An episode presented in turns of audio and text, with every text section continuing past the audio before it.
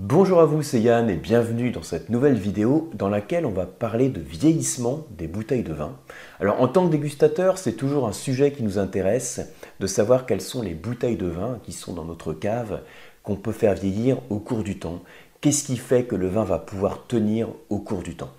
Alors si je vous propose cette vidéo, c'est suite à une question qui m'a été envoyée qui était, alors je reformule un peu la question, hein, c'était euh, quels sont les vins qui vieillissent le mieux au monde hein, Je précise, au monde, ça fait partie de la question. Et donc, quels sont les vins les plus vieux? Voilà globalement la question qui était posée. Alors, le vieillissement du vin, je l'ai déjà traité à plusieurs reprises sur cette chaîne. Mais ici, je voudrais vous le présenter un petit peu sous une autre approche. Alors déjà, pour vous rappeler, revoir ensemble hein, peut-être tout ce qui permet de faire vieillir un vin au cours du temps, mais comme la question était formulée en ces termes, hein, les vins qui vieillissent le mieux au monde, j'ai voulu insister ici sur, dans tous les, facteurs en fait, qui font tenir le vin au cours du temps, quels sont ceux qui le font tenir le plus longtemps. Voilà, donc c'est plus qu'une leçon, on va dire, c'est plutôt une discussion autour du thème du vieillissement du vin, dans le but de vous transmettre hein, quelques petits trucs, euh, quelques repères pédagogiques pour mieux comprendre ce qui fait tenir le vin au cours du temps. Alors, première petite précision, je vais rebondir sur la question du coup qui m'avait été envoyée. Euh, dans la question, quand on me dit quels sont les vins qui vieillissent le mieux au monde et donc quelles sont les bouteilles les plus vieilles, en fait ce sont deux choses différentes. Parce qu'on peut avoir des bouteilles qui sont très vieilles, hein, vous savez, une vieille quille légendaire qui a traversé les siècles, mais c'est pas pour autant que ça signifie que c'est un vin qui se garde bien au cours du temps. Je vais aller un petit peu plus loin sur ce thème, mais je vous donne un exemple très simple. Par exemple, dans ma cave familiale, on a des vieilles bouteilles qui ont plusieurs décennies. Il y a parmi ces bouteilles, je sais qu'il y a parmi ces bouteilles des bouteilles qui ne sont pas faites pour vieillir quelques décennies en cave, loin de là. Donc on s'attend au moment de l'ouverture à avoir un vin qui va forcément tenir au cours du temps. Et dans ce cas-là, cette, cette bouteille qu'on a, c'est plus, on va dire, un objet du passé. C'est aussi un petit peu toute la magie qu'il y a autour des vieux millésimes.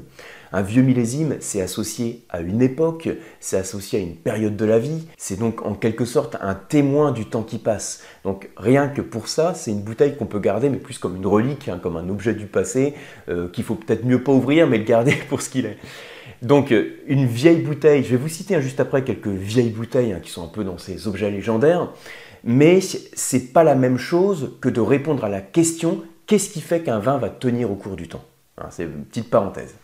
Alors, justement, comme on parle des vins les plus vieux, euh, je vais continuer sur ce thème pendant quelques secondes pour vous citer quelques bouteilles un peu légendaires qui sont parmi ces, vieilles bouteilles euh, qui ont traversé les siècles. Et après, je vous parlerai plus en détail des facteurs clés qui font qu'un vin va tenir longtemps. Donc, quand je dis longtemps, là, je parle en décennies. Donc parmi les très vieilles bouteilles, donc là je ne parle pas de quelques décennies, hein, je parle plutôt de quelques siècles, on va retrouver quelques grands crus classés du Bordelais hein, qui ont traversé les temps.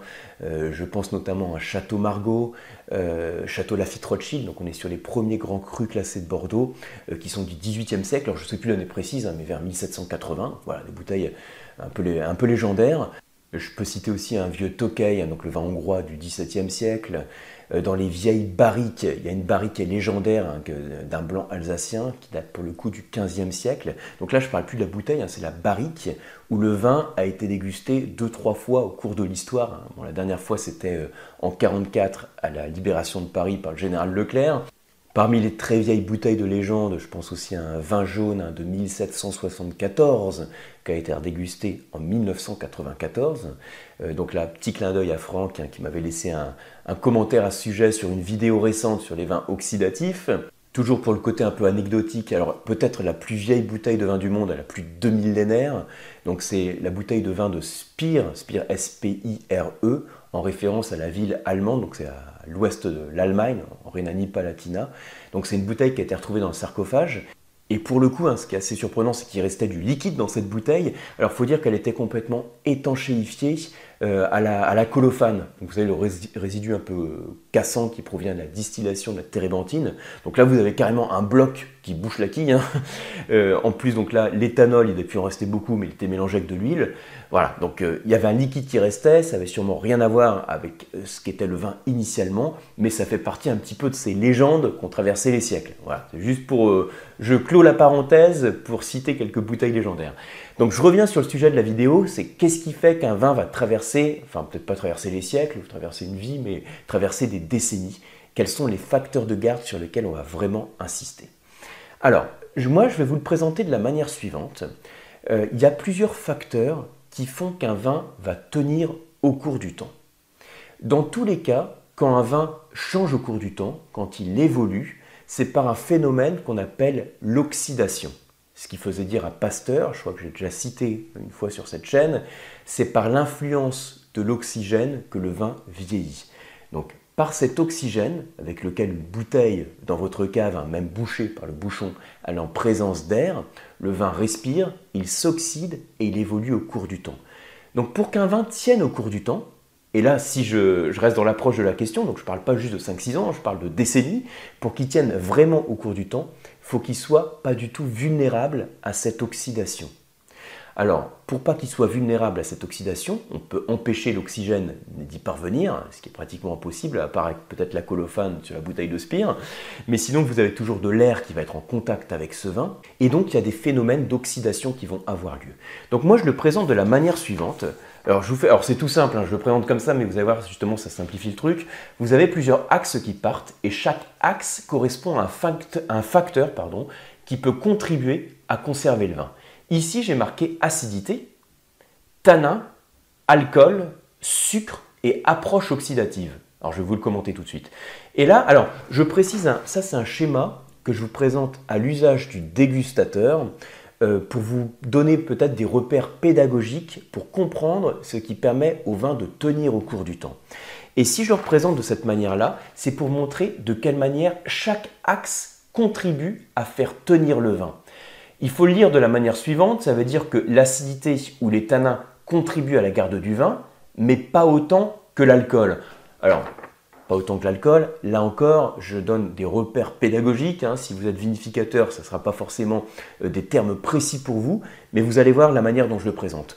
Je dis pas autant que l'alcool parce que je considère qu'on, là on parle de bouteille de vin, donc on n'est pas sur des spiritueux, on n'est pas sur 40 degrés d'alcool. Donc quand vous avez un taux d'alcool important dans un vin, déjà 15, 15,5 ou sur des vins doux naturels, 16, 17, 18, voire un petit peu plus, là vous avez un niveau d'alcool qui fait que le vin va être résistant aux altérations microbiennes, hein, aux altérations levuriennes ou bactériennes, et puis qui va être résistant à l'oxydation. Et il va être plus résistant à l'oxydation que si c'était un vin avec un faible niveau d'alcool, mais avec un bon niveau d'acidité. C'est pour ça que je mets l'axe de l'alcool qui est plus développé en termes de facteurs qui contribuent à garder le vin que l'axe de l'oxydation. Hein, vous voyez un petit peu la lecture qu'on peut faire de, ce graphe. C'est-à-dire que tout ce qui est tout ce qui contribue beaucoup, on va dire, c'est donc beaucoup l'approche oxydative, euh, le sucre, l'alcool et l'acidité de tanin. Ça contribue beaucoup à la conservation des vins euh, de vinification classique, mais moins qu'un vin d'approche oxydative. Alors, je vais vous donner quelques exemples pour comprendre ce, ce graphe. Ça veut dire que si je prends une vieille bouteille, je parlais des crus cassés du Bordelais, à la base, si on a un encépagement qui est dominé par le cépage Cabernet Sauvignon, qui apporte à la fois des tanins et de l'acidité, ça veut dire que on a a priori un vin qui est taillé pour la garde. Je parle que de structure gustative, c'est-à-dire que si je que des tanins et que de l'acidité, c'est pas pour ça que ça va valoir le coup de faire vieillir le vin. Parce que au-delà des tanins et de l'acidité, il faut aussi qu'il y ait une complexité, une concentration aromatique qui justifie de faire vieillir le vin. Là, vous voyez, hein, euh, ce que je présente ici, c'est vraiment les axes dans la structure du vin qui le font tenir au cours du temps. Donc acidité, tanin. Maintenant, si j'ai un vin doux naturel, par exemple, qui a de l'alcool, il va pouvoir bien tenir au cours du temps grâce à son niveau d'alcool. Et puis, si j'ai un niveau de sucre important, quand j'ai un niveau de sucre important comme sur un liquoreux, un, vin de sauterne, un barsac, un tokay, euh, j'ai dans le process de vinification, je peux apporter aussi plus de soufre pour éviter les attaques microbiennes, et le niveau de sucre plus important me permet de protéger le vin de l'oxydation. Et puis ensuite, ce qui contribue le plus peut-être à empêcher le vin d'être oxydé, c'est de partir d'un vin qui est déjà oxydé, c'est-à-dire un vin qui est issu d'un élevage oxydatif. C'est pour ça que je présente aussi l'axe de l'approche oxydatif, l'élevage oxydatif, comme étant un des axes les plus importants qui contribuent euh, au vieillissement du vin sur des décennies.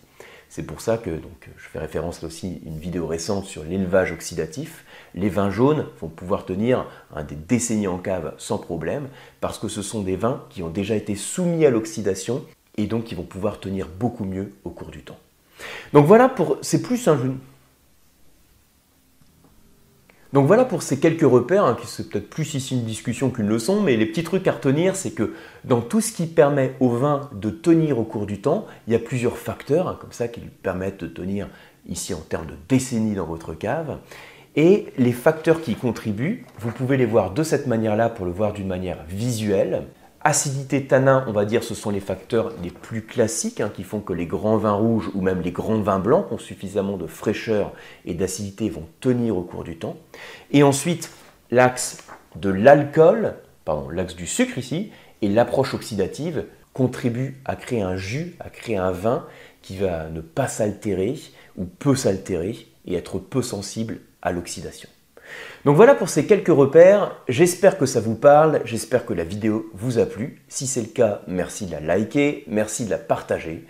Comme toujours, bah, si c'est toujours pas fait, merci de vous abonner à la chaîne. Et pour ma part, je vous retrouve sur les formations et les diplômes en œnologie sur le site lecoam.eu et pour les cours 100% à distance sur la box des masterclass de la dégustation. Merci et à bientôt.